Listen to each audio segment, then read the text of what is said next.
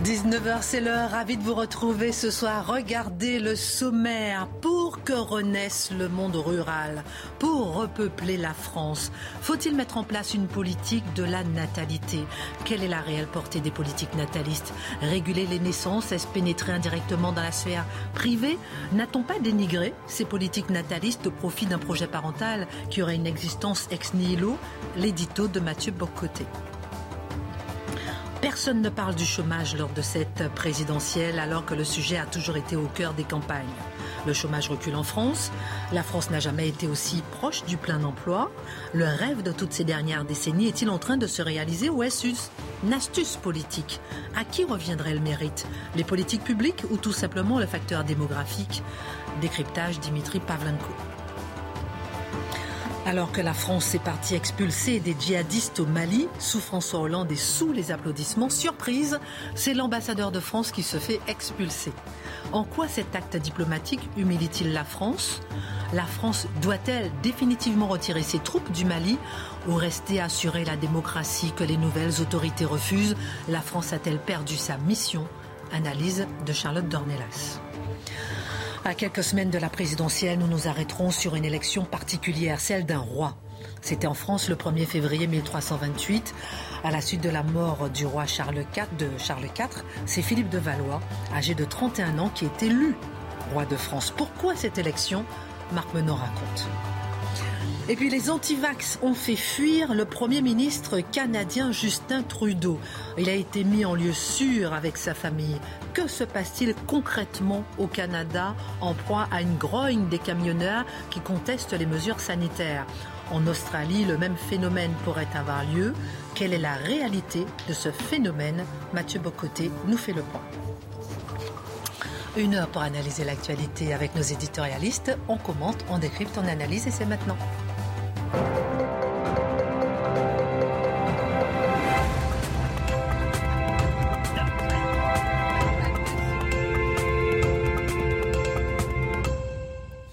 Bonsoir à tous, ravi de vous retrouver. Comment allez-vous On n'est pas aussi ensoleillé que vous, mais vous êtes magnifique. Oh, j'ai ah essayé de mettre un peu de. Ah bah là, oh là, là. un, peu de, un peu de couleur pour attaquer les sujets très intéressants.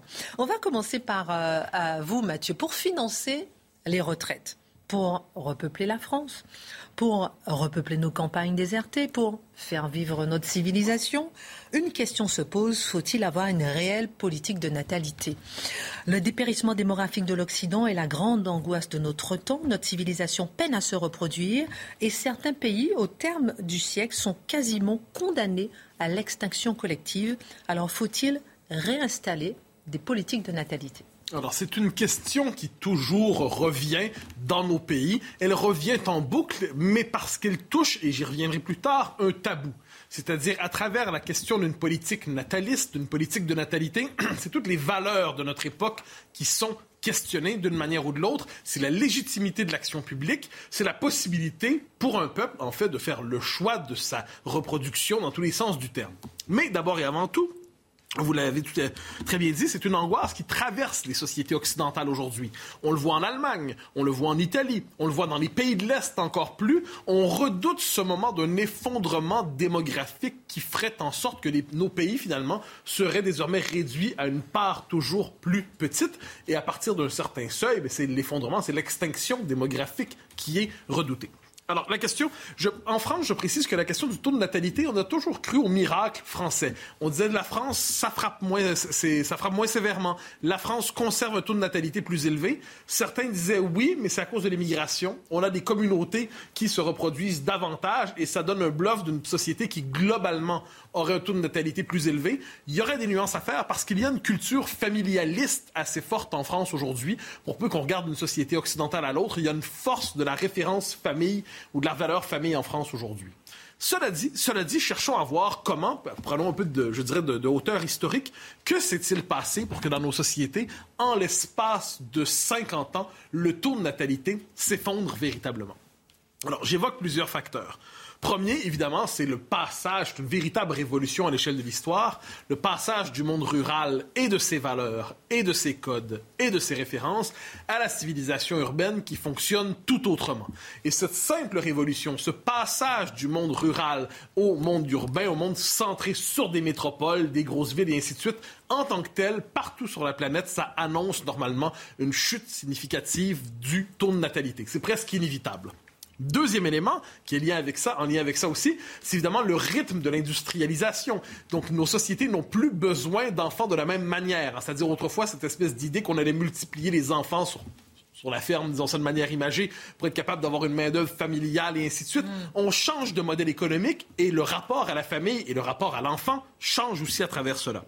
Je donne d'autres exemples. La constitution d'une classe moyenne, dont, et là, avec les valeurs qui sont celles de la classe moyenne, dans la deuxième moitié du 20e siècle qui sont essentiellement centrés sur le bien-être, sur la quête du plaisir, la quête du plaisir toujours plus grand, la possibilité de vivre toujours sous l'empire de la jeunesse. Vous voyez, l'adolescence se termine de plus en plus tard, les adultes se vivent comme des jeunes le plus longtemps possible, il y a ce désir en fait de fuir ce qui serait probablement le passage véritable de l'âge adulte, qui est le passage vers la transmission véritablement. La fondation de la famille est vue comme la fin de l'adolescence ou la fin de la liberté pour plusieurs, donc un changement de mentalité un changement culturel. L'individualisme aussi, de plus en plus. Et on pourrait parler de la fracture de la famille. Quand la famille euh, s'inscrit sous le signe d'une certaine stabilité, c'est un cadre dans lequel on peut se projeter. Mais quand les familles se divisent, se fragmentent, se recomposent et ainsi de suite, eh ça devient plus difficile de faire un projet familial et plus encore un projet familial durable à plusieurs. Poursuivons la liste des explications. J'en ajoute deux qui sont sur un autre registre. La perte du sentiment religieux quoi qu'on en dise, les structures religieuses traditionnelles poussaient les sociétés à valoriser euh, le, la famille nombreuse. Et ça, la famille nombreuse, très juste. Et aussi, sur le même registre, j'enlève la dimension religieuse, mais on est dans le même imaginaire. J'appellerais ça la perte du sentiment de la lignée. C'est-à-dire, quel est le point de référence de nos sociétés? Est-ce que c'est l'individu ou est-ce que c'est la famille? Est-ce que c'est la famille, donc cette idée que tu honoreras tes ancêtres et tes descendants seront fiers de leurs ancêtres et ainsi de suite? Ou est-ce qu'on est dans une société où l'individu devient à lui-même sa propre référence? Alors, ça, tout ça, ça entraîne un basculement dans le rapport à l'enfance. Ça ne veut pas. Donc, il y a des facteurs, vous l'aurez vu, qui sont matériels, des facteurs qui relèvent des mentalités aussi. Donc, c'est dur à saisir. On pourrait dire qu'à certains égards, il y a aussi une forme de pulsion de vie qui s'épuise à travers tout ça. Comment ne pas faire un lien comme civilisation entre ne plus croire à sa propre histoire, ne plus croire à sa propre culture, ne plus croire à sa propre destinée, sa propre légitimité, ne plus croire à sa propre identité? Il y a assurément un lien entre ça et le fait de se consentir, en fait, à sa régression démographique. Néanmoins, les enfants existent toujours. On s'entend, évidemment. Des enfants naissent et c'est une bonne nouvelle. Euh, bon, mais le fait est que l'enfant change de statut. Auparavant, euh, on pourrait dire que l'enfant apparaissait assez rapidement dans le cheminement d'une famille qui se fonde, on fonde des enfants, on fonde des enfants, on fait des enfants il y a une forme de changement de statut. Désormais, l'enfant arrive au terme d'une forme de, de, vie parfaite et achevée. Tout est réussi, on a acheté, on est propriétaire, on a notre voiture, on a fait le tour du monde trois fois, on, est a son CDI. On, a, tout ce qu'il faut, eh ben, mais on va s'offrir un bébé en plus de ça, peut-être même un deuxième. Alors là, ultime audace, un troisième. Mais là, c'est sur un autre registre. Donc, c'est un espèce de changement. Donc, même le rapport à l'enfant change avec une sacralisation de l'enfant. Il ne faut pas se tromper non plus. Avec le, la volonté, quelquefois, d'une de, forme d'éducation qui est quelquefois de plus en plus autoritaire, il faut bien le dire. Donc, à la fois libertaire sur le mode tu feras ce que tu veux de ta vie, mais aussi, dès six mois, sois le plus grand joueur de piano de l'histoire du monde. Donc, il y a une espèce de révolution dans le rapport à l'enfance, qui est l'objet d'enquête de, de, de nombreux sociologues. Alors, regardant tout cela, c'est le rapport à l'enfant qui est révélateur de rapport une certaine idée de la société. Avant d'aller plus loin, j'ai l'impression que vous n'avez pas parlé de la, du climat et de justement toute cette euh, euh, ce pessimisme par rapport au climat. Non, vous avez tout à fait raison. Alors, vous avez tout à fait raison. Ça, mais c'est que c'est trop récent, je crois. C'est-à-dire la chute du taux de natalité est antérieure à l'apparition de Greta Thunberg, la, la prophétesse euh, apocalyptique venue de Suède, nous expliquant que le monde est terminé. Mais ça rentre certainement dans cette une forme de dévitalisation. C'est-à-dire quand on explique que tout est foutu, qu'on va brûler. Voulons-nous alors est-ce qu'on va se reproduire? Non, profitons-en plutôt. C'est ça, c'est ça. Alors pourquoi, dans le contexte que vous avez euh, euh, décrit, euh, une politique nataliste pourrait être efficace? Parce qu'il existe néanmoins, et ça toutes les enquêtes sociologiques le prouvent, il existe un écart documenté, noté entre le nombre d'enfants et le désir d'enfants. Donc manifestement, même dans les sociétés les plus avachies, les plus décomposées, la bête humaine veut se reproduire, la, bête humaine veut se, perpétuer, veut s'instituer. Oui, une forme, la, la, part animale en nous veut se poursuivre d'une manière ou de l'autre. Puis c'est quand même pas une si mauvaise idée que ça, en dernière instance, s'immortaliser. dire l'éternel, on n'en sait rien, mais on peut s'immortaliser quand même d'une génération à l'autre en faisant des marmots. Bon. Mais ça, donc, il y a une espèce de... Non, mais c'est quand même un plan. Euh, voulez-vous être père, Mathieu? J'aimerais être chef de famille. Alors, donc, il y, y a cette notion. Alors, qu'est-ce qu'on voit? Il y a cet écart. L'idée est la suivante. Est-ce que le politique par des politiques publiques est capable justement de combler la, distance entre le désir d'enfant et le nombre d'enfants véritablement euh, qu'ont généralement les familles. Ça implique d'agir de manière assez précise. Et là, il y a différents types de mesures qui sont possibles. Évidemment, ce que Zemmour propose, mais il n'est pas le seul, il y a des propositions comme ça partout en Occident, c'est financer tout simplement les naissances. Alors là, il y a deux modèles. Est-ce qu'on finance dès la première naissance pour pousser la famille à s'engager ou est-ce qu'on finance à partir de la troisième naissance? Normalement, c'est l'idée de... Donc ça, c'est le modèle de la famille nombreuse qu'on veut favoriser. Donc, quel type de financement des naissances? Deuxième élément, et là ça va toucher Marc, notre ami Marc, c'est la question du logement. C'est-à-dire comment être capable de fonder aujourd'hui une famille que l'on dira nombreuse ou un peu plus nombreuse, quand on est dans les métropoles, premièrement, les conditions de l'accès à la propriété sont de plus en plus élevées, c'est insensé. On, se, saigne pour avoir droit à un petit bout de territoire qui n'est même pas le sien. Donc il y a quand même quelque chose d'un peu... Euh, l'accès à la propriété est un obstacle véritablement. D'ailleurs, vous noterez que les gens ont tendance de plus en plus, s'ils veulent fonder des familles, à fuir les métropoles. Donc ça, les métropoles elles-mêmes qui font l'univers culturel de notre temps se fondent sur un univers anti-famille. Il faut le garder à l'esprit. Autre élément, donc la question du logement, je l'ai dit, la question de famille, la conciliation famille-travail. Parce que pour plusieurs, ils disent Ah oui, donc vous voulez ramener les femmes au foyer. Non. C'est là l'enjeu. Évidemment, l'émancipation féminine a eu lieu et c'est une bonne chose. À l'échelle de l'histoire, qui se désolera de l'émancipation féminine? Dès lors, il faut être capable de trouver des politiques publiques qui sont capables de permettre aux femmes, globalement, parce qu'ils ont, certains vont dire, oui, mais les pères s'occupent des enfants aussi à la maison. Oui, mais convenons globalement, pour l'instant, certains s'en désolent, certains s'en réjouissent, mais les femmes ont un plus grand rôle, à tout le moins dans les premières années de la famille comment leur permettre de préserver leur position sur le marché du travail ou de réintégrer le marché du travail assez aisément, comment être capable d'éviter de voir leur carrière handicapée, entre guillemets, par ça, si elles font le choix d'avoir une famille, euh, un, deux, trois, ou ainsi de suite. Alors là, donc ça, c'est le domaine d'action possible des politiques publiques. Et on voit que de ce point de vue, il y a de la place pour de l'imagination, pour générer des politiques adaptées aux besoins de notre temps. Alors, est-ce que cela suffira? Bien sûr que non. Bien sûr que non. C'est nécessaire. Pourquoi? Parce que, quoi qu'on en dise, le politique envoie un signal. Il envoie un signal fort, c'est-à-dire collectivement, ça devient une priorité. Cela dit, cela dit, je crois que sur le plan, sur le fond des choses, c'est presque une réforme des mentalités, une réforme euh, intellectuelle et morale, comme aurait dit Renan, qui s'impose. C'est-à-dire, c'est le c'est le rapport à la durée. C'est presque une je dirais presque une dimension spirituelle, c'est-à-dire la manière de se projeter dans le monde, le rapport à la famille, euh, les, les, valeurs qu'on privilégie, le rapport à la consommation. Donc il y a une dimension culturelle et ça, on peut pas la décréter. Il suffit pas que Mathieu Bocoté dise « faites des enfants euh, pour que soudainement les gens se disent « Ah ben, il y a pas tort, on va en faire trois. » Donc ça fonctionne pas comme ça. Ça se trouve, oui. Hein. Mon Dieu, mes, capacités d'inspirer... En ces matières, votre capacité d'inspirer est plus grande que la mienne. On va tenter, on va Je dis ça comme ça. Mais, donc, on décrète, mais ensuite, donc, il suffit pas, ça prend du temps, cette espèce de renaissance d'un certain ensemble de valeurs, de principes, d'idées, d'imaginaires. Mais ce qui est certain, c'est que la part, politique, c'est un choix sur l'avenir, c'est un choix sur une génération, deux générations, parce que sinon, la question démographique revient dans sa part toute simple. C'est-à-dire, des sociétés condamnées à l'extinction démographique sont des sociétés condamnées à la disparition. On connaît la réponse à la fois de la droite néolibérale, le patronat, disons ça comme ça, d'une partie de la gauche, c'est bien finalement, si les peuples peuvent plus se reproduire, on mise sur l'immigration massive. Mais le problème, c'est qu'à travers ça, on réduit les peuples à des populations, des populations interchangeables. Et ben, oh, il manque de gens ici, on va en faire venir d'ailleurs, et on oublie qu'un peuple, ce n'est pas qu'un assemblage d'individus désincarnés. Donc, on en revient. Si on croit au fait qu'un peuple, c'est aussi une culture, une histoire, puis on peut y agréger des éléments nouveaux, mais tant que le peuple historique est encore présent, eh bien, on renoue avec l'idée d'une politique familiale, une politique nataliste. Sinon, un jour, il y aura encore un territoire qui s'appellera France, mais y aura-t-il encore un peuple français? C'est la question. Intéressant de constater que lorsqu'on parle de politique nataliste, même en, France, par exemple, on n'a pas d'allocation au premier enfant. Il n'y a pas d'allocation familiale au premier enfant.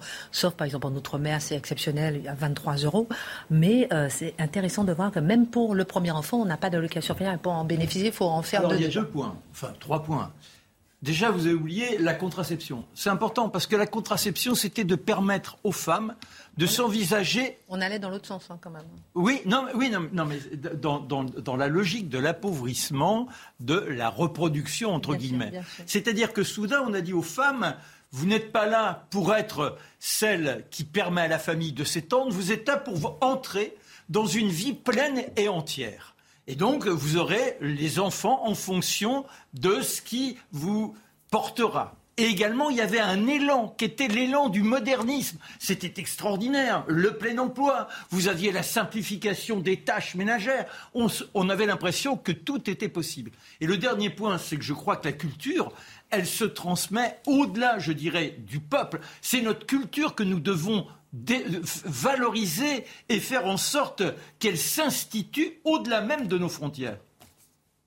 Euh, je, réagis sur la question de la contraception parce que dans la question des mentalités, je pense que c'est très important quand on dit en effet aux femmes et la manière dont Marc le dit, euh, vous allez euh, pouvoir avoir une vie pleine et entière. Alors je pourrais parler pendant des heures de, du mal que la contraception a fait avec des bonnes intentions, mais à la femme même et à la place de la femme. Mais le, la vie pleine et entière, dans la question des mentalités, ça veut, dire, ça veut donc dire que la maternité est un empêchement de la vie pleine et entière d'une femme qui se conçoit donc euh, comme un homme. on pourra y revenir un jour, ça m'intéresserait beaucoup. Mais au-delà de ça, la question de la pulsion de vie, évidemment, recouvre une infinité de choses. Euh, c'est certain, mais je pense que ce qu'il y a de plus important, moi, ce que je retiens euh, le plus, c'est la, la, question de dire une politique nataliste, ça fait hurler tout le temps. Mais en fait, il ne s'agit pas d'imposer aux gens d'avoir plus d'enfants. Il s'agit simplement de dire aux gens, si par hasard vous voulez des enfants et qu'il vous manque quelque chose, alors nous serons là parce qu'il ne s'agit pas juste de votre avenir, mais de celui du pays tout entier. C'est incroyable qu'on ne comprenne pas la différence entre ces deux propositions. Dimitri, ensuite, dernier mot à Mathieu. Bah, moi, ce que je trouve frappant, c'est que ces réflexions sur la natalité qui se posent dans un Occident, donc on dit finissant, hein, c'est-à-dire la fameuse pulsion de vie dont parlait euh, Mathieu à l'instant, on voit que la question se pose par exemple exactement de la même manière en Chine, où aujourd'hui ça se fait de manière mais encore beaucoup plus violente, dans un empire millénaire qui se projette lui sur des horizons de temps très longs, qui se voit pas du tout comme finissant, au contraire, qui se voit même en pleine résurrection. Et les projections en Chine, c'est 1,4 milliard d'habitants aujourd'hui, 700 millions à la fin du siècle. Donc la question est, on parle beaucoup de la transition démographique, on passe de familles à 8 enfants à des familles de 1,5, 2 enfants. Est-ce qu'il va y avoir un troisième âge, une troisième, une seconde transition démographique avec une remontée à un niveau d'enfants de 3 à 4 permettant un rajeunissement aussi de nos sociétés? Euh, On est tout à fait dans le sujet qu'on va aborder dans un instant. Dernière réflexion, c'est vraiment sur l'efficacité des politiques natalistes. Alors ça, c'est intéressant. Parce que, globalement, la gauche ne cesse de dire les politiques publiques, ça fonctionne. Ça fonctionne, ça fonctionne. Quand on dit une politique nataliste, ah non, ça, ça fonctionne pas. C'est la seule politique publique qui apparemment ne fonctionne pas. Toutes les autres peuvent modifier les comportements sociaux, peuvent avoir des effets. Il faut toujours investir davantage. Mais celle-là, il y a une forme d'impossibilité. Alors qu'en fait, c'est un révélateur. C'est quand on touche une politique dite nataliste, eh bien, on restitue, on rappelle simplement que, on rappelle à la femme la possibilité justement, si elle veut avoir plus d'enfants et ainsi de suite, c'est une possibilité. Et ça, c'est le petit tabou et le petit scandale. Une dernière question très rapide, parce que j'aimerais bien en parler longtemps, mais on n'a pas beaucoup de temps. Est-ce qu'on n'est pas justement en France dans une euh, euh, volonté euh, de valoriser justement ces, ces nouvelles familles ex nihilo, je disais en titre, plus que justement la famille, les politiques natalistes. Est-ce qu'on n'est pas plus dans la GPA PMA concrètement que bah, dans, que dans toutes les formes de famille sont non seulement légitimes et désirables, sauf la famille traditionnelle qui serait fondamentalement aliénante. Bon, on a cette espèce de discours-là qui revient souvent. Moi, en ces matières, je suis pas du genre à dire ça c'est mal, ça c'est mauvais, ou ça c'est bien, ça c'est très. Non. Il y en a qui sont encouragés. Ah, ben oui, non, mais évidemment, je pense que le discours public encourage, appelons ça les formes familiales alternatives. C'est très bien, moi, je n'ai pas de problème avec ça. Mais ce que j'aime pas, c'est qu'on dévalorise au même moment la forme familiale classique qui, elle, nous dit-on, serait justement aliénante et régressive. En pleine campagne présidentielle, il y a un sujet absent pour la première fois, le sujet du chômage. Deux journaux titraient même ce matin le défi du plein emploi. Avec le rebond de la croissance l'an dernier, le nombre d'inscrits à Pôle emploi a fortement baissé ces derniers mois. Certains se prennent à rêver, Dimitri, et si on arrivait enfin à éradiquer le chômage de masse. Oui, petit aparté, mais c'est vrai, vous avez raison. On ne parle pas beaucoup d'emploi dans la campagne, on ne parle pas beaucoup d'économie tout court. Le seul sujet qui perce, c'est le pouvoir d'achat à travers euh, l'inflation. Mais vous allez voir, en fait, c'est un corollaire. Euh, c'est une conséquence du débat sur le chômage qui n'a plus lieu. Alors, c'est vrai que cette histoire de le défi du plein emploi, ce matin, deux journaux le mettent à la une. Le Parisien, le quotidien libéral, l'opinion, et les deux nous disent ça pourrait être un thème de campagne dont s'emparerait comme ça Emmanuel Macron. Alors, c'est quand même intéressant de voir que subitement, dans deux journaux simultanément, on a cette même histoire. Bah oui, on est en plein dans, le storytelling politique. Alors, la petite histoire en coulisses qui se passe, c'est qu'Emmanuel Borne, ministre du Travail, qu'on voit pas beaucoup en ce moment, elle a fait le boulot, hein, la réforme de l'assurance chômage est passée. Elle est peu visible actuellement dans la campagne, mais elle parle avec des journalistes et elle leur explique que la baisse actuelle du chômage, c'est grâce au gouvernement. Et oui, le gouvernement qui a protégé euh, les emplois avec le chômage partiel pendant la crise sanitaire, en garantissant les, prêts des entreprises aussi, avec le fonds de solidarité, euh, voilà, pour éviter que les entreprises ferment tout simplement. Bon, tout ça a coûté quand même la bagatelle, je le redis, parce que je trouve qu'on ne le dit pas assez, 140 milliards d'euros. Hein, à ce stade, juste pour euh, chômage partiel et aide aux entreprises. Hein. C'est ce que nous disait Olivier Dussopt, le ministre des Comptes Publics, il y a quelques jours. Ne jamais oublier le théorème de l'économiste David Ricardo, il disait ça au 19e siècle, mais c'est toujours d'actualité. Les dettes d'aujourd'hui sont l'impôt de demain. Hein, donc ne croyez pas tous les ministres qui vous disent qu'il n'y aura pas d'augmentation d'impôts main sur le cœur. Euh, voilà. Donc on a protégé l'existant, c'est vrai, on a sauvé les boîtes. Ça permet maintenant de repartir, euh, que le, maintenant que le vent souffle à nouveau, sans avoir à reconstruire le bateau, hein, si vous voulez, pour faire une métaphore. Et donc les boîtes, les entreprises embauchent beaucoup, c'est vrai. C'est pour ça que le chômage, chômage euh, continue de baisser. Elles ont d'ailleurs, on en a beaucoup parlé, du mal à trouver aujourd'hui des profils, soit parce que les gens bah, euh, ont changé de secteur, ont plus envie de faire barman en service coupure, vous voyez, par exemple, ce genre de choses. Euh, ou bien aussi, tout simplement, euh, parce que les entreprises ne trouvent pas les compétences. Il n'y a pas les gens sur le marché du travail qui savent faire ce dont elles ont besoin. Et donc, on est dans ce qu'on appelle la guerre des talents. Hein. C'est vraiment un sujet, aux États-Unis, c'est très fort, chez nous aussi également, et ça tire d'ailleurs notamment les salaires à la hausse. Et donc, le gros des réformes dans le domaine de l'emploi, ce qui a été fait pendant, le quinquennat d'Emmanuel Macron ces trois dernières années, ça a consisté essentiellement à mettre en adéquation l'offre de travail et la demande euh, par d'abord la relance de l'apprentissage auprès des jeunes. Ça, c'est vrai que ça marche très bien. Et globalement, tout le monde est unanime à dire qu'il fallait le faire. Et l'autre réforme, bah, c'est inciter les chômeurs à reprendre plus vite un poste. C'est la réforme de l'assurance chômage qui a été beaucoup critiquée. J'entends pas un seul candidat remettre la réforme en cause à ce, stade. Hein, vous aurez remarqué. Voilà. Donc les chiffres, c'est que le chômage, qui était à 9,5% de la population active en 2017, quand Emmanuel Macron arrive au pouvoir, eh bien le chômage, il est à 8,1 aujourd'hui. Et on l'a oublié, mais juste avant la crise du Covid, début 2020, on était à pratiquement 7%. Et 7%, c'est un niveau que la France n'a plus connu depuis 1984. Donc vous voyez, à tel point que certains se disaient c'est peut-être ça, euh, le plein emploi en France, c'est peut-être 7%. C'est 3% en Allemagne, 3% aux États-Unis. Bah, nous, c'est peut-être 7%. Bah, on peut peut-être faire mieux. Et le message caché de, cette, de ce storytelling qui part d'Elisabeth Borne, comme je viens de vous l'expliquer, bah, en fait, c'est le même que celui de tous les ministres, c'est de dire on a la formule gagnante pour l'économie française, donc il faut réélire Emmanuel Macron. Vous voyez, on est en plein là-dedans. Et le calcul qui est fait, c'est que si on garde pendant jusqu'en 2026 chaque année 2,2% de croissance minimum, eh ben on pourrait atteindre ce chiffre plus vu depuis les années 70 de 5% de chômeurs en 2026. 5% on sera en plein emploi, c'est-à-dire chômage limité au frictionnel, c'est-à-dire euh, incompressible à part permanente, si vous voulez, des gens qui changent de, de, poste, entre deux postes. Il y a toujours un tout petit peu de chômage. Ce chômage frictionnel, il est à 3% par exemple au Royaume-Uni. Bon, chez nous, on n'a pas le même système social, donc ce serait 5%. Voilà. Voilà l'histoire. Vous êtes en train de nous dire que c'est de la propagande électorale, cette promesse du plein emploi? Ben oui, Un peu beaucoup. Euh, il est en forme, Dimitri. Soyons clairs. Et, vous noterez qu'effectivement, vous l'avez dit, Christine, l'emploi, c'est un thème qui est délaissé dans la campagne présidentielle. L'explication est assez simple, parce que c'est un sujet glissant. Tous les présidents qui ont promis le plein emploi euh, se sont cassés les dents là-dessus. Vous pensez la fameuse inversion de la courbe du chômage de François Hollande. Alors elle est intervenue, mais après, sous Emmanuel Macron. Euh, Nicolas Sarkozy avait promis le plein emploi. Lui, il a eu la crise des subprimes. Jacques Chirac aussi. Alors François Mitterrand, lui, l'avait carrément abandonné. Rappelez-vous, 93, il dit dans la lutte contre le chômage, on a tout essayé. C'est quand même un aveu terrible. Euh, voilà. Et donc pour y faire face, on, vous savez, on a empilé les propositions type, alors la meilleure, le partage du temps de travail, qui existe toujours dans les programmes des candidats de gauche, notamment avec la fameuse semaine de 32 heures, la fameuse semaine de 4 jours. Toujours cette idée que le, le gâteau serait un travail, il suffirait de couper des tranches plus fines pour en donner à tout le monde. Alors que ça, on sait très bien que ça ne fonctionne pas comme ça ne fonctionne pas comme ça. 32 heures, c'est simple. Hein. C'est oui, il y aura du boulot pour tout le monde, mais on sera tous pauvres. Donc chacun, chacun fait ce qu'il veut. Voilà. Euh, et d'ailleurs, il y a même, je trouve formidable, cette idée du droit à l'emploi. Alors sachez que le droit à l'emploi, c'est inscrit dans le préambule de la Constitution de 46. Chacun a le devoir de travailler et le droit d'obtenir un emploi.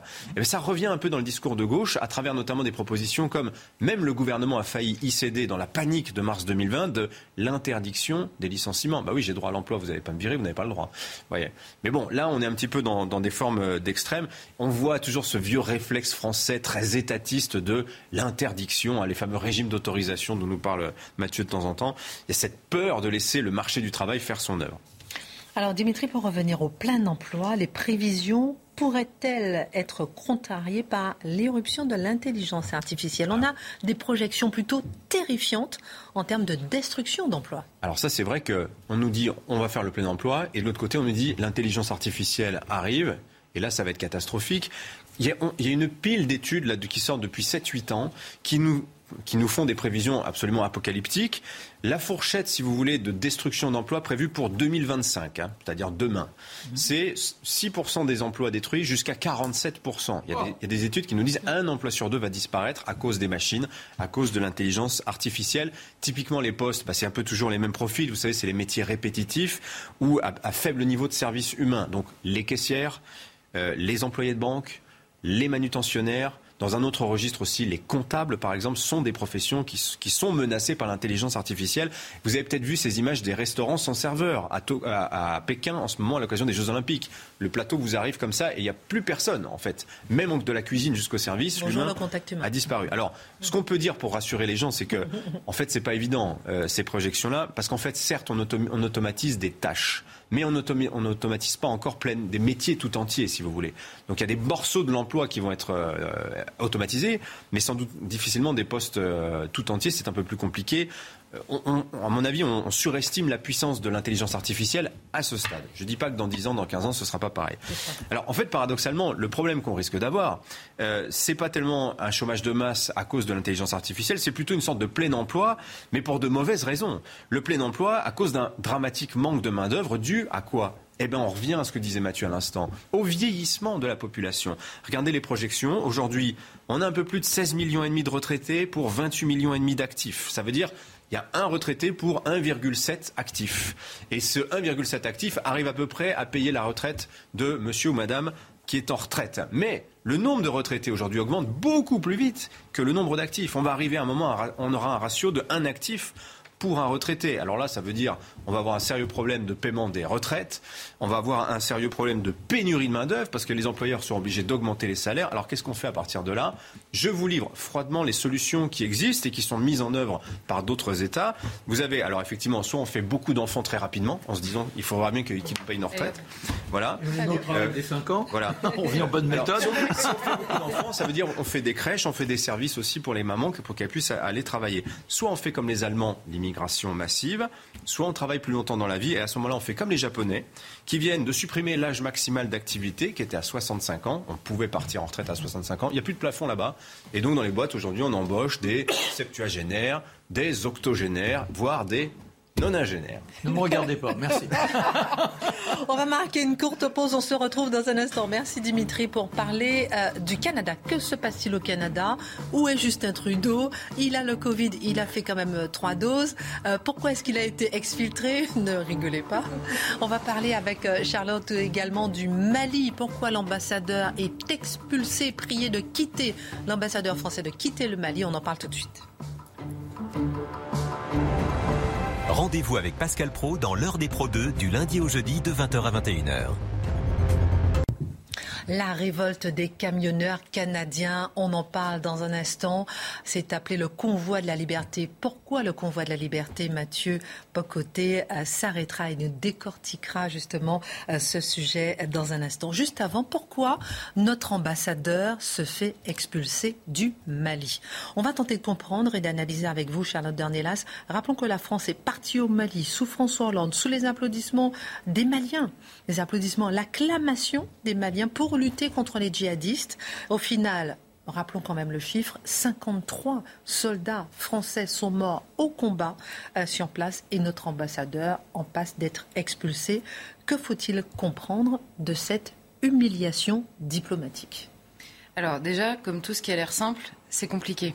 Euh, non, mais ça, vaut le coup de le dire parce que je vais essayer de, progresser un peu euh, de manière claire. Mais alors, ce qu'il faut retenir de, de, cette histoire récente, c'est que c'est évidemment la conséquence du changement au Mali, c'est-à-dire le résultat d'un coup d'État que le gouvernement français n'a pas euh, enfin, accepté, ils n'ont pas tellement de choix, mais en tout cas n'a pas, dont, le, le, gouvernement français pardon, n'a pas reconnu la légitimité euh, et a eu des mots, euh, j'y reviendrai, assez peu diplomatiques, on va dire, à l'égard du gouvernement dit de transition aujourd'hui. Alors, pour refaire un peu l'histoire récente, on va dire, les échanges entre les autorités maliennes et la France sont difficiles depuis le renversement du président en août 2020. Et il y a eu une montée en tension, on va dire, après le, deuxième coup de force des militaires qui est intervenu en mai dernier. Donc il y a eu euh, deux coups d'État euh, successifs, on va résumer comme ça. Donc à l'époque, Emmanuel Macron annonce une transformation profonde de la force euh, dans la région et il ferme certaines bases militaires, etc. Et alors là, le Premier ministre de transition dénonce à ce moment-là, je le cite, un abandon en plein vol. Il est à la tribune de l'ONU quand il dénonce ça. Emmanuel Macron, à l'époque, réplique et dit Le Premier ministre malien est l'enfant de deux coups d'État. La légitimité du gouvernement actuel est démocratiquement nulle. Donc ce n'est pas nouveau euh, que le, ton est assez euh, peu euh, chaleureux, on va dire, entre les deux. Et ensuite, il y a plusieurs choses qui s'ajoutent à ça. Il y a la, la mésentente sur la durée de la transition, parce qu'il y avait des, élections qui étaient prévues en février, qui sont finalement repoussées. Ils ne veulent pas du tout voir en place. Voilà. Ensuite, il y a la question du partenariat dont nous a beaucoup parlé euh, Dimitri, mais des partenariats euh, sur place avec euh, notamment noués avec la Russie et le fameux groupe Wagner dont nous parle beaucoup Dimitri, où la France est absolument en désaccord avec ça. Et de l'autre côté, il y a une accusation permanente qui plane un petit peu depuis ces coups d'État. la France est néocoloniale, la France est coloniale, la France veut restaurer la colonisation. Alors, en plus, ces derniers, temps, il y a eu un retrait imposé déjà des forces spéciales danoises qui ont dû repartir du pays, qui a encore envenimé un peu plus la, situation. À l'époque, Florence Parly avait dénoncé des provocations, mais c'est Jean-Yves Le Drian, les propos de Jean-Yves Le Drian, qui ont été la cerise sur le gâteau, on va dire, et surtout, ce sont ces propos. En fait, Jean-Yves Le Drian a qualifié les autorités de transition d'illégitimes, et euh, récemment, et c'est ces propos-là qui ont servi de prétexte au gouvernement de transition malien pour demander euh, l'expulsion de l'ambassadeur. Alors, on parle euh, depuis euh, cette décision beaucoup d'humiliation. Alors, c'est la première lecture, évidemment. On se dit exactement comme vous l'avez présenté. On est quand même parti là-bas pour les aider, sous leurs applaudissements. À la fin, ils, expulsent 53 morts. Voilà, il y a 53 soldats qui sont morts là-bas. Notre ambassadeur, on veut comprendre. Voilà, et donc c'est la première lecture, c'est de se dire d'abord on est humilié. Après, le qualifier ça d'humiliation, c'est faire quand même beaucoup d'honneur à la junte qui aujourd'hui est au pouvoir au Mali, parce qu'il y a beaucoup de choses qui ont changé depuis qu'on est arrivé au Mali, évidemment. Et c'est finalement l'expulsion d'un ambassadeur, c'est, ça fait partie du jeu diplomatique, en l'occurrence assez prévisible avec les autorités avec lesquelles euh, on essaye de parler là-bas. Et, euh, et, d'ailleurs, la France a rappelé immédiatement son ambassadeur on ne va pas le laisser expulser. Alors tout ça, parfois la diplomatie pour des gens euh, normaux comme nous, ça paraît un peu, ils jouent sur les mots, bon, mais ça compte quand même. Et Bamako, c'est en pressé de dire, et là je les cite encore, ils veulent maintenir le dialogue et poursuivre la coopération avec l'ensemble de ses partenaires internationaux, y compris la France. Euh, là où c'est symbolique, c'est qu'ils expulsent l'ambassadeur soi-disant, mais pas du tout le reste du contingent, et ils s'empressent de, prévenir qu'ils veulent continuer euh, euh, à travailler avec nous. Alors est-ce que c'est une humiliation ou est-ce qu'il y a une autre lecture?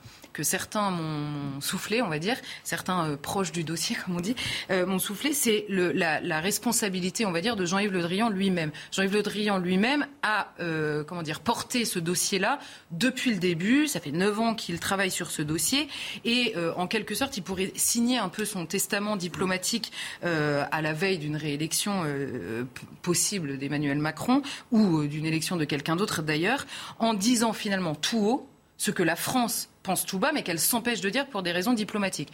Évidemment, alors est-ce qu'il a l'accord ou pas du président? Euh, Moi, je pense plutôt pour la réponse non, parce que le dossier malien en plein milieu de la campagne présidentielle, je ne pense pas que Macron euh, soit spécialement euh, favorable, enchanté de, de ce cadeau de dernier moment. Mais donc, plus qu'une humiliation, on peut voir surtout la révélation, on va dire, par ces propos de Jean-Yves Le Drian, d'un engrenage dans lequel la France euh, a fini par se mettre et dont elle ne sait plus euh, à la fois comment sortir, comment le lire et comment réussir, ou alors comment réussir euh, la mission qu'elle s'était donnée. Et ce qu'on peut constater aujourd'hui, c'est que on a voulu régler une crise que le Mali lui-même n'a pas vraiment envie de régler. Pourquoi? Parce qu'il y a le Sud et le Nord et que nous, nous sommes intervenus au Nord et que les gens du Sud, c'est quasiment deux pays différents.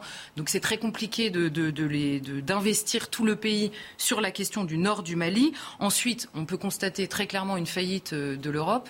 Euh, encore une fois, je ne fais pas exprès, mais là, c'est voilà, une faillite très claire. Et euh, constater aussi la faiblesse des instances régionales qu'on a essayé de renforcer et qui aujourd'hui peinent à faire entendre leur voix ou en tout cas à participer très clairement au règlement du Vous êtes en train de nous dire que finalement, c'est même pire qu'une humiliation. À vous écouter, c'est l'aboutissement d'un échec complet alors là aussi, évidemment, c'est plus compliqué qu'un échec complet, mais euh, on va reprendre les, termes. L'Europe a failli, pourquoi? Parce que d'abord, comme d'habitude sur le terrain diplomatique, les intérêts diplomatiques des pays qui composent l'Union européenne ne sont pas les mêmes. Donc évidemment, il y a beaucoup de pays en Europe qui ont regardé la France en se disant la France a toujours eu un affect énorme pour euh, l'Afrique, pour certains pays africains, dans son engagement, euh, notamment en Afrique, ce que n'ont pas du tout d'autres pays européens. Donc on va les laisser faire, ce sera formidable. Par ailleurs, dans une intervention militaire, euh, une, intervention militaire européenne nécessiterait une armée européenne. Ce n'est pas le débat que je lance, mais simplement ça nécessiterait ça. Pourquoi? Parce que tout simplement, dans l'intervention par exemple de forces armées ou de forces spéciales, encore plus qui ont des techniques extrêmement particulières, des forces spéciales de pays différents ne parlent pas le même langage technique, n'ont pas les mêmes méthodes d'intervention, et que tout ça compte évidemment quand vous faites une intervention. Euh, et ensuite, bon évidemment, on pourrait s'attarder. Il, il, y a des pays qui se sentent extrêmement loin du dossier. Il y en a d'autres, comme par exemple l'Allemagne, qui est traumatisée par l'idée même de se déployer à l'étranger et qui est très content, comme beaucoup d'autres pays, que la France le fasse à sa place. Après, quand on parle de la faiblesse des instances régionales, c'est que depuis que nous sommes intervenus là-bas, on a essayé de créer beaucoup d'organismes différents, dont je ne vais pas épeler les noms parce que c'est, tout ça est trop compliqué, mais euh, notamment le plus connu, c'est le G5 Sahel, le, nom, et euh, la, CDAO, parce que je, vais y revenir, mais euh, qui multiplie. En fait, on a créer beaucoup d'organismes qui multiplient donc à la fois les échelons de décision, mais aussi qui accroît la possibilité de corruption. Pourquoi? Parce que évidemment, dans un désir de se garder de tout néocolonialisme, surtout quand on est accusé euh, de l'être, on a distribué l'argent en se disant c'est pas nous qui allons surveiller ce qui est fait de cet argent et donc se multiplient parfois des coups d'État parce que chacun veut arriver au pouvoir pour diriger ses institutions et pourquoi pas euh, prendre un peu d'argent au passage. Le petit bémol sur la faiblesse des instances euh, régionales, c'est la question justement de la CDAO dont je parlais aujourd'hui, qui, sont en gros beaucoup de pays voisins euh, du Mali qui viennent de prendre des sanctions diplomatiques et économiques à l'égard du Mali et qui donc sont impliqués sur ce dossier. Et en dernier, euh, en dernier point, ce qu'on peut voir sur l'échec, entre guillemets, c'est aussi notre blocage alors notre blocage, notre rapport, lisons-le comme on veut, avec la question russe. Euh, le groupe Wagner, on commence un petit peu à le comprendre grâce à Dimitri, ce sont effectivement des gens très peu recommandables. On insiste beaucoup quand euh, ça, vient de la Russie, mais on travaille par exemple avec le Tchad, qui a été le premier pays à traverser tout le Niger pour venir participer à, euh, à la force, notamment au Mali. Le Tchad n'est pas gouverné par des droits de l'homiste hystériques, c'est pour le dire gentiment. Par ailleurs, en Irak, quand les États-Unis avaient privatisé en quelque sorte la guerre avec le groupe à l'époque Les questions ne se posaient pas de la même manière. Et on, comprend que finalement notre rapport à la Russie, plutôt que de se faire sur un terrain moral, si on le lit à ce qui se passe en Syrie, vous savez, nos, rapports extrêmement bizarres avec la Turquie, la Turquie qui tape sur les Kurdes au moment où les Kurdes sont nos alliés et on n'intervient pas. Si on parle de l'Ukraine avec l'obsession russe et ukrainienne aussi, on comprend que derrière tout ça, il y a la volonté évidemment de certains de sauver l'OTAN. Mais si on sauve l'OTAN, c'est pas spécialement euh, avantageux pour nous, en tout cas moins que pour les États-Unis. Donc il faut lire ça euh, un peu plus globalement. Faut-il en conclure que la force Barkhane est un échec complet? Alors là aussi, il faut mesurer l'échec. C'est un peu la tentation qu'on a. On se dit tous depuis des années, mais pourquoi on n'est pas parti Finalement, c'est la catastrophe. Alors, il y a deux choses qu'on réussit. D'abord, la première mission Serval avait réussi à stopper quand même euh, le, à stopper les djihadistes. Ça, c'est la première chose. Et la mission Barkhane a empêché d'unifier un nombre incalculable de groupes djihadistes qui se forment partout. Donc, c'est quand même pas rien. C'est pas un échec complet. Ça n'est pas vrai de le dire. En revanche, là où il y a un échec, c'est qu'on a voulu, on n'a pas eu les moyens de nos ambitions. En clair, on s'est déployé sur un terrain qui fait quasiment, en gros, la taille de l'Europe, et on avait 5000 hommes. Tenez l'Europe avec 5000 hommes, c'est impossible. Donc on a des djihadistes qui se déploient aujourd'hui dans les pays voisins et notamment les, pays côtiers. Et donc là, c'est la partie évidemment échec de la mission. Mais euh, c'est plus un, échec par manque d'ambition, par manque de moyens aussi. Et d'ailleurs, c'est là que je, je, le, la critique des Américains, parce que sans les Américains et notamment leurs drones, on m'a expliqué que leurs drones et la capacité de leurs drones, parce que nous on en a assez peu, mais leurs drones nous permettent d'être, je reprends l'expression, ni sourds ni aveugles dans le désert, ce qui est quand même pas rien évidemment dans une guerre aujourd'hui. Et, euh, et, là encore, la question de l'Union européenne se pose, puisqu'on a formé beaucoup de soldats qui venaient du sud pour aller se battre dans le nord. Et vous demandez à un soldat du sud, même formé, d'aller se battre dans le nord, il va mourir pour une guerre qui ne lui appartient pas. Donc c'est toujours le problème aussi d'une vision peut-être trop euh, déconnectée de la réalité du terrain. Dernière question avant de laisser euh, Dimitri réagir. Semi-échec donc, mais est-ce qu'il faut partir du Mali? L'éternelle question. Alors évidemment, si on n'a pas les moyens de ses ambitions, il faut partir. Le problème aujourd'hui, et c'est ce qu'ils disent tous, c'est qu'il faut partir. S'il faut partir, il faut partir très vite. Or, c'est compliqué de partir vite parce qu'on a en gros un quart de nos moyens de défense qui sont aujourd'hui engagés sur le terrain. Donc on part pas comme ça en deux mois euh, en claquant des doigts. Le risque aujourd'hui, ce que m'ont dit plusieurs, c'est le risque d'attentat envers les forces françaises parce qu'on n'a pas forcément d'attentats, m'ont-ils dit, de djihadistes, mais même de locaux, de la population locale, qui est à la fois manipulée évidemment par le gouvernement de transition, le fameux, et par les Russes, euh, qui, qui, travaillent beaucoup contre la France. Et, euh, et la, la, comment dire, la, la difficulté pour repartir, c'est que nous, nous n'avons pas les capacités de fret pour emporter tout notre matériel. Et là se repose la question de notre rapport avec la Russie, c'est que les transporteurs aujourd'hui qui transportent nos matériels sont des transporteurs loués aux Ukrainiens, aux Russes et aux Biélorusses, et donc on a besoin d'eux si on repart. Vous voyez, c'est pour ça que je vous disais tout ce qui a l'air simple est finalement compliqué. Ce qui est sûr et certain à la fin, c'est que pour Emmanuel Macron, c'est compliqué. D'abord parce que les, les, Maliens sont de plus en plus hostiles à la présence française et qu'en France, plus personne ne comprend vraiment à la fois pourquoi on est là-bas et pourquoi des soldats. C'est un sujet qui intéresse vraiment euh, les Français, Dimitri. On en parle régulièrement. Mais oui, parce que c'est vrai que le sens de cette guerre, il est, il est compliqué, il est indirect. Est-ce qu'on y est, on y est pour sauver le régime de, de, de Bamako, pour se protéger nous en empêchant la constitution d'une puissance euh, djihadiste? Les militaires français sont quand même très lucides depuis le départ et savent qu'ils partent dans une guerre sans fin. Il euh, faut entendre le chef d'état-major, il est très clair. On est dans une de ces forever wars, comme euh, avait été l'Afghanistan, et on sait comment ça s'est fini pour les Américains. Donc il y, a la il y aura la tentation d'une lecture aussi simpliste de dire ah bah voilà, euh, le Mali, c'est notre Afghanistan. C'est plus compliqué que ça. Il euh, faut voir aussi qu'en Afrique de l'Ouest, il se passe beaucoup de choses en ce moment. Vous avez un coup d'État au Burkina. Euh, au Tchad, Déby père est mort, c'est Déby fils qui a pris le relais. En Centrafrique, on voit aussi ce qui s'est passé, à savoir que les Russes ont vraiment mis la main sur les autorités. Guinée-Bissau, là, en ce moment, là, il y a des coups de feu en Guinée-Bissau. Guinée-Conakry, il y a quelques semaines, vous voyez. Et en fait, on parle beaucoup de la Russie, mais regardez quel est le pays qui est devenu le premier partenaire commercial de l'immense majorité des pays africains. C'est pas la Russie, c'est la Chine. Voilà. Il se passe quelque chose comme ça. Il y a un renversement d'influence majeure qui se passe en Chine. Et la Chine avant fait du commerce, mais cette influence-là est en train de, prendre une, place gigantesque. Et c'est vrai qu'on pourra aller sur le thème du déclassement de la France sur le plan international. C'est particulièrement visible en termes d'influence en Afrique de l'Ouest. Très intéressant. On va rester, en tout cas, on suivra ce dossier euh, régulièrement. Juste une parenthèse avant vous, Marc. L'autre jour, vous avez parlé du handicap. Vous vous rappelez, on avait beaucoup parlé du handicap.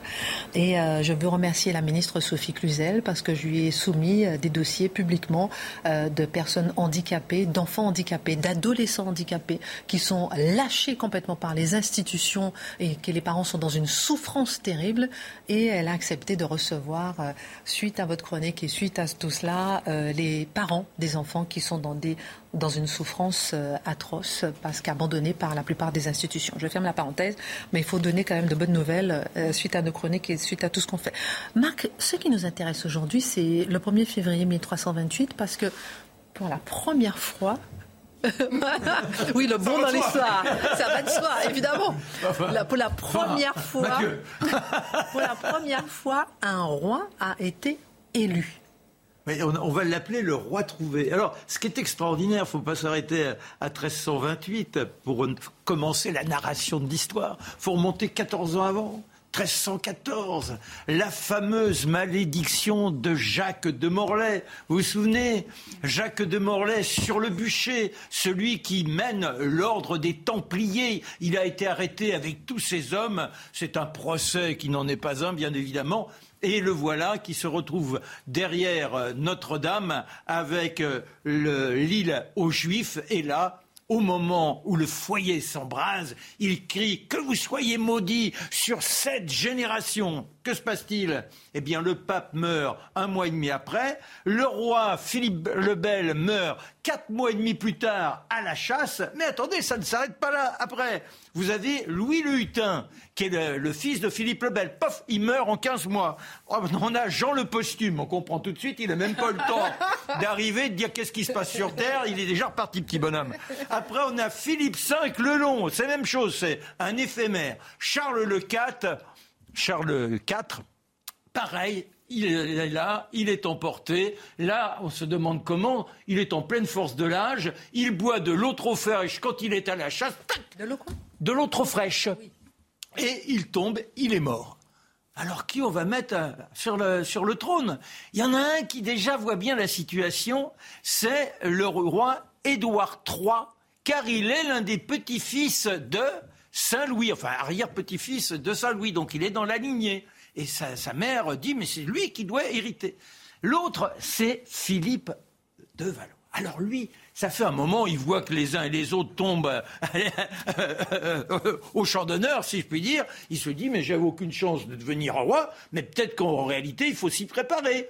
Il a plutôt une bonne éducation, c'est Monsieur Tournois, on le voit chevalier flamboyant qui gagne nombre de victoires, il s'intéresse aux sciences, il a des troubadours autour de lui, c'est un homme jovial, même s'il est un peu discret, et il a demandé à un moine de Saint-Denis de faire un manuel de la France, qui montre qu'en réalité c'est lui qui s'impose. Mais que se passe-t-il au moment donc où notre Charles IV s'est éteint? Sa fille Jeanne II de Navarre est enceinte. Enfin, sa femme. Ça veut dire que si elle a un petit garçon, c'est ce petit garçon qui devient l'héritier. Alors on nomme Philippe de Valois régent. Et on barre les jours, on part les jours. Et c'est une petite fille qui arrive. Donc là, il faut se réunir. On a les grands du royaume qui sont à Vincennes, que le roi d'Angleterre qui dit c'est moi, c'est moi. On envoie des messagers. Et les autres qui disent mais c'est pas possible, on va pas laisser le trône à un étranger.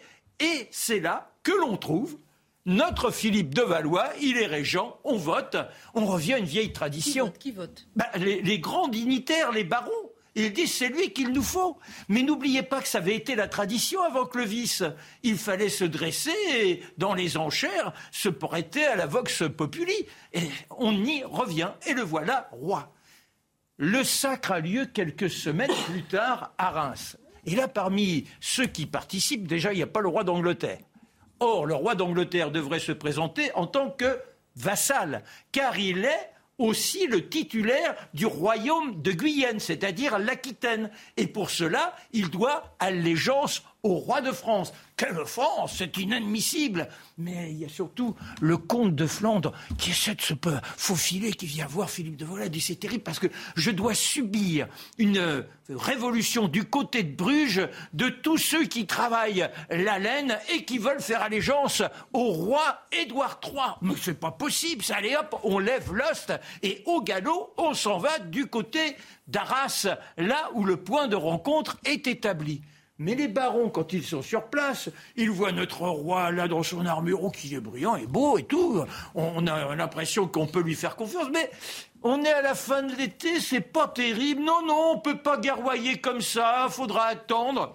Et là, on a le connétable qui s'appelle De Châtillon. Alors j'ai noté, il dit qui a bon cœur trouve toujours beau temps pour la bataille. Et c'est là que le roi se dresse il va lui porter la, collade et il crie Qui même me suive Quand dorénavant vous demanderez le ralliement de quelques-uns autour de vous, c'est grâce à Philippe de Valois. Et les voilà qui vont charger la ville de Bruges, les pauvres. Ils vont malheureusement subir les pires atrocités. On est à Cassel et le roi emporte la victoire. Mais notons que c'est pratiquement le début de la guerre de Cent Ans. Il y aura en plus la peste noire en 1348. On a commencé par la malédiction. Si je continue derrière, vous avez un court règne de Charles V et puis c'est Charles VI le folle. Eh bien, la malédiction, apparemment, de Jacques de Morlaix a la fichtrement bien fonctionné. Merci, euh, mon cher Marc. Allez, une page maintenant euh, en 2022, et pas en France, mais au Canada. Puisque là, on va essayer de comprendre ce, qui se passe sur place. Les regards de la France se tournent tous vers le Canada depuis quelques jours. Justin Trudeau, le Premier ministre, a été obligé de fuir, être mis à l'abri à cause des antivax. Un grand mouvement de camionneurs appelé le Convoi des libertés a envahi Ottawa et l'Australie veut même imiter le Canada. Alors, on aimerait bien comprendre, sans désillusion, Qu'est-ce qui se passe concrètement au Canada?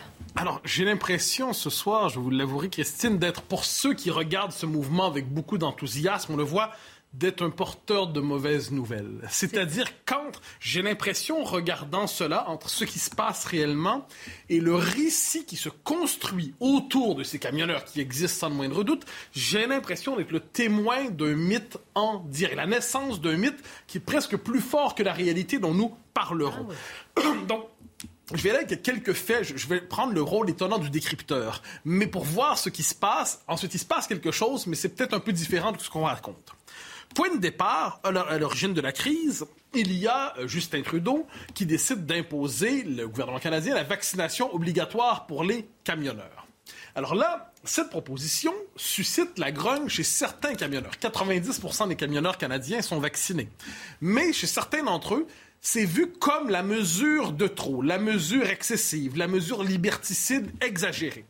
Et naît donc, dans certains milieux, un peu louche quand même, des, mouvements assez radicaux qui disent, eh qui voient dans cette, dans cette mesure et la colère qu'elle suscite, l'occasion de marquer une protestation plus large contre l'ensemble des mesures sanitaires. Bon. Jusqu'ici, on se comprend. Et là apparaît la proposition, justement, d'organiser un grand convoi des camionneurs qui devrait converger vers Ottawa pour marquer une protestation large contre les mesures sanitaires. Alors, il va y avoir, et ça va se partir ce convoi-là, donc plusieurs convois, d'abord de Vancouver. Vancouver, ça, c'est l'autre, c'est l'extrême occident en quelque sorte, ou c'est le début de l'Orient. Mais, euh, alors, euh, on dit quelquefois la blague, ça parle tellement chinois à Shanghai, on se croyait à Vancouver. quoi qu'il en soit, donc, donc, il y a Vancouver, et le premier convoi part. Ensuite, il y en a d'autres qui vont partir du nord de l'Ontario, donc ça, c'est la province centrale au Canada, des maritimes, les provinces maritimes, donc les provinces atlantiques, et un autre du Québec. Donc là, convergent vers Ottawa. Et là, ce qui va arriver, avec euh, une forme d'étonnement pour plusieurs, parce qu'au début, vous savez, le Canada, c'est le pays où il ne se passe jamais rien. Mais c'est ça, justement, c'est là où c'est intéressant. Le Canada est un pays, c'est l'anti-France en quelque sorte. C'est le pays anti-révolutionnaire par excellence. Alors, laissez de côté la présence des Français, qui est une magnifique aventure. L'arrivée des Anglais au Canada, qu'est-ce que c'est? Ça vient que la Révolution américaine migre au nord, donc vers le Canada, ceux qui ne veulent ni de la révolution, ni de la liberté, ni de l'indépendance et tout ça, ils migrent pour se placer sous la protection de la reine du, roi d'Angleterre. Donc c'est un pays fondamentalement anti-révolutionnaire. C'est le pays de la liberté ordonnée, et plus ordonnée que liberté. Alors là, donc on ne comprend pas le convoi des libertés. Ah non, mais ça c'est étonnant. Donc c'est une culture. Donc on voit apparaître ces, camions et là les gens se demandent qu'est-ce qui se passe exactement? Qu'est-ce qui se passe?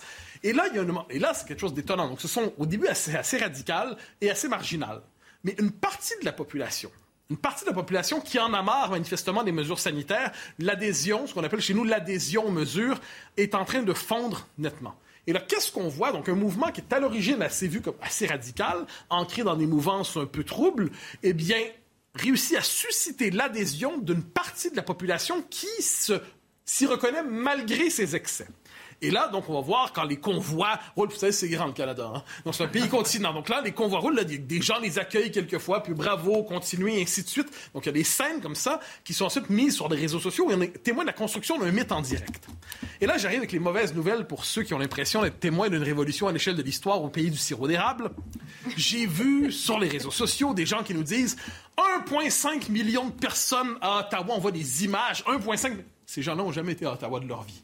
C'est-à-dire, quand Ottawa est vraiment rempli, puis ça arrive rarement, soyons sérieux, 30 000 personnes sur la colline parlementaire, on a l'impression que la, ville est bondée. Dans les faits, à Ottawa, rassemblement significatif. Pour le Canada, c'est beaucoup.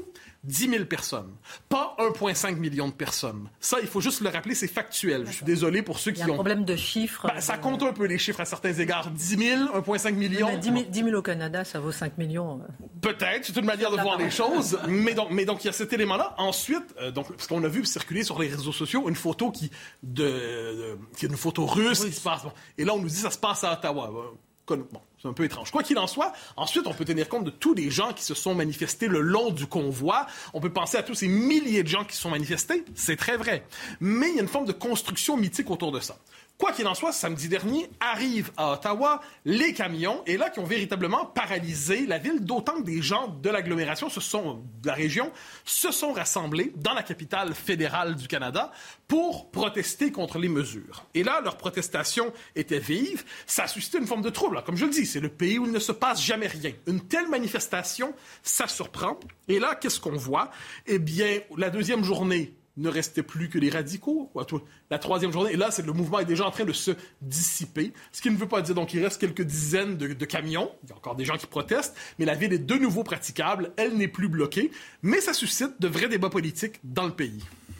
Vous m'avez pas encore parlé de Justin Trudeau, là. J'y arrive, j'y arrive. On peut pas. C'est mon préféré. Pardonnez-moi, mais c'est là où c'est intéressant, c'est croustillant. Pardonnez-moi, j'ai peut-être pas le droit de parler comme ça, mais je veux dire, comment peut-on, dans le pays où il ne se passe rien, mhm. où il n'y a pas de protestation, arriver à faire fuir, si vous permettez l'expression, euh, le Premier ministre Alors, certains vous diront, dans la classe, si vous regardez les médias canadiens, personne ne dit que le Premier ministre a fui.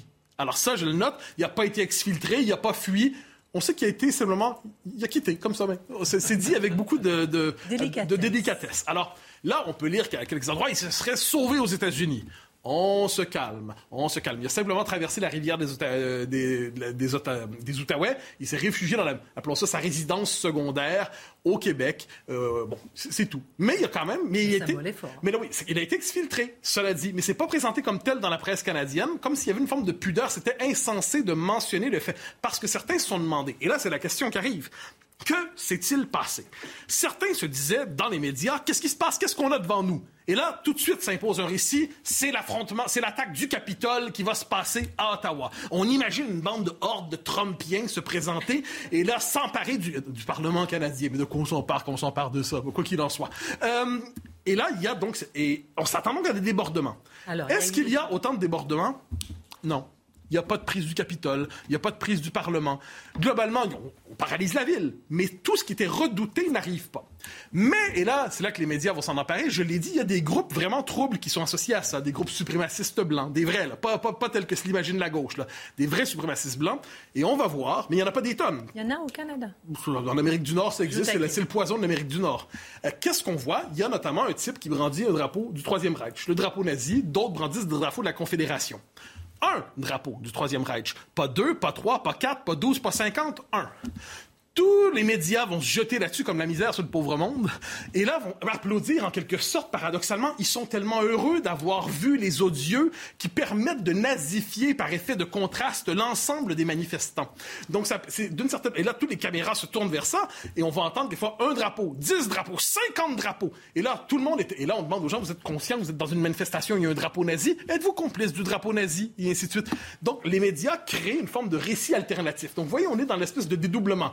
C'est pas aussi gros qu'on l'a dit, mais une fois que c'est rendu sur place, c'est pas exactement ce qui se passe dans les médias. Donc là, on cherche justement à diaboliser en disant il y a des drapeaux confédérés, il y a le drapeau nazi. Évidemment, c'est horrible que ce drapeau-là soit là, puis ça n'a aucune place, c'est atroce. Mais le fait est que de faire de ce drapeau la svastika, le symbole de ces, manifestations, c'est absolument insensé. Mais donc, c'est la volonté de nazifier, disons ça comme ça. Il y a eu d'autres gestes qui ont été disgracieux, euh, des, radicaux qui sont emparés de la nourriture dans des, refuges, des, refuges pour personnes, euh, des SDF. Euh, on en s'en est pris au monument du soldat inconnu. Donc, vous voyez, il y a eu, c'est la, appelons ça le, L'insurrection populaire n'a pas toujours belle image. Elle n'a pas toujours amidonnée. Elle vient pas toujours avec une musique d'ascenseur. Il n'en demeure pas moins que l'attaque n'a pas eu lieu, mais il y a eu une véritable paralysie de la ville, mais c'est déjà en train de se dissiper. Et peut-être qu'elle est justement amplifiée voire euh, détournée, comme vous l'expliquez, parce que justement, vous dites que c'est un pays très calme. Alors, dernière question, dernière minute.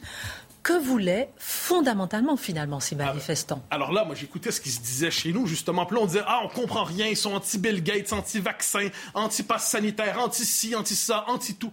Non. Dans les faits, globalement, au-delà de la diversité des cris, c'est une exaspération par rapport aux mesures sanitaires. C'est cette idée que manifestement, le régime des mesures sanitaires ne tient plus, que c'est plus une manière de gérer la pandémie après deux ans. Donc là, il y a une exaspération qui s'est canalisée à travers ça. Et si son expression pouvait être maladroite, excessive, brutale, le malaise par rapport aux mesures sanitaires s'est exprimé par ce qu'on voit.